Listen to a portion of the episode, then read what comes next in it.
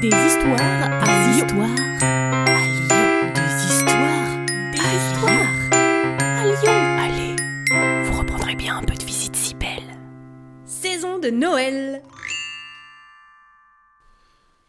Gerland, Gerland. Ça fait pas très longtemps qu'on dit Gerland pour parler de la partie sud du 7e arrondissement. Pendant longtemps, on a désigné ce quartier comme le quartier de la mouche. Ici, depuis toujours, il n'y a que des marécages.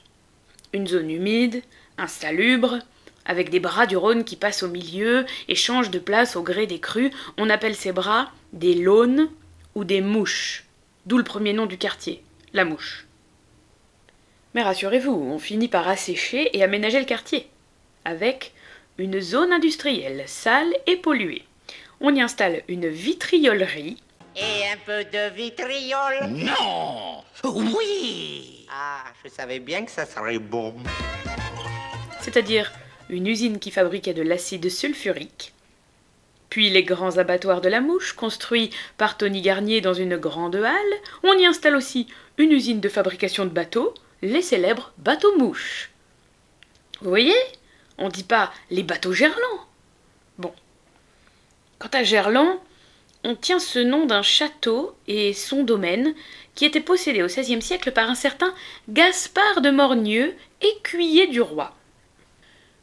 Le château de Gerland était accompagné d'un ensemble de 133 hectares estimé à 19 000 livres, consistant en maison pour le maître, maison pour le granger, loge, écurie, fenier, cour et jardin clos de murailles, en 702 bicherets de terre labourable, 109 bicherets de pâquerage, 225 bicherets de broton.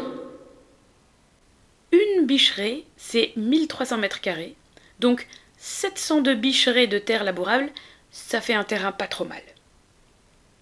Le château de Gerland, on peut encore en apercevoir un petit reste, juste en face de la minuscule rue du château de Gerland, qui est en fait une impasse. Derrière une grille, on aperçoit une allée bordée de platanes et la demeure tout au bout.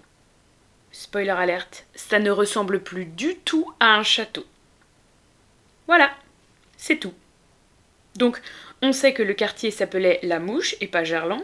On sait d'où vient le nom La Mouche. On a appris l'existence du château de Gerland et de son noble propriétaire, mais on ne sait toujours pas pourquoi Gerland s'appelle Gerland. Désolé.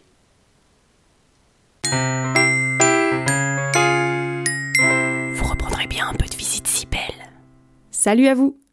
Ce podcast d'histoire, de légendes et de gognandises lyonnaises vous est proposé par les visites si belles, visites théâtralisées et comptées à Lyon. Pour réserver des places pour nos visites ou pour acheter des bons cadeaux, rendez-vous sur notre site internet, vous trouverez le lien en description. Pour ne manquer aucun de nos épisodes, abonnez-vous.